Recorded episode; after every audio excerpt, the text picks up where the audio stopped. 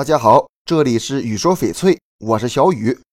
近年来，翡翠价格越来越高，很多人都觉得这是因为原石涨价了，确实是一方面。但是他们忘了，翡翠的雕刻成本也是很高的。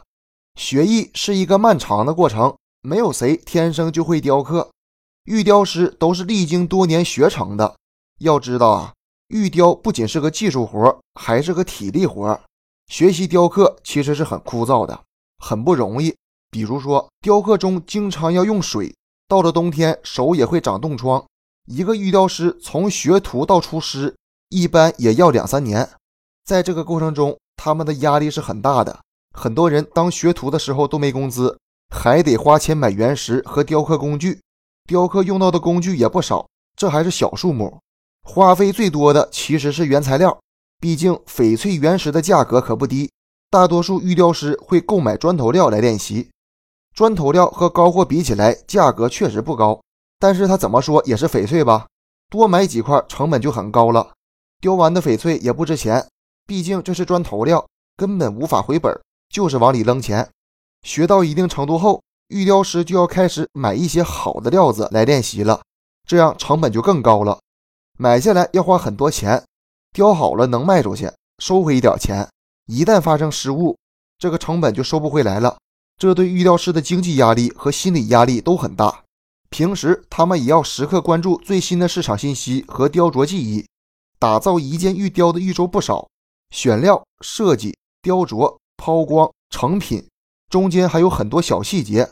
但是设计才是玉雕的灵魂。有了优秀的设计和恰当的创意，玉雕可以说就成功了一半。创新哪有那么容易啊？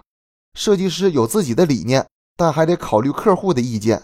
很少有人能一蹴而就，大多数设计师都要经过多次琢磨、反复推敲，才能将设计稿定下来。玉雕讲究的是细节，越小的翡翠越难雕。眼睛干涩已经成了玉雕师的职业病，经常一坐就是好几个小时，颈椎和腰椎的压力都很大。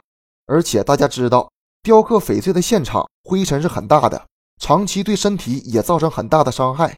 玉雕师在雕刻过程中会注入很多心血，而且翡翠的雕刻不是一两天就能完成的，精致的翡翠可能要几个月。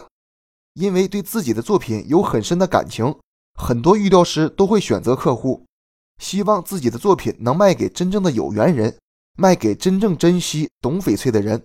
如果在雕刻过程中出现失误，导致翡翠效果没有达到预期，玉雕师可能会难过好久，很多玉雕师看见翡翠摔碎了，即使不是自己的翡翠，也会很心痛。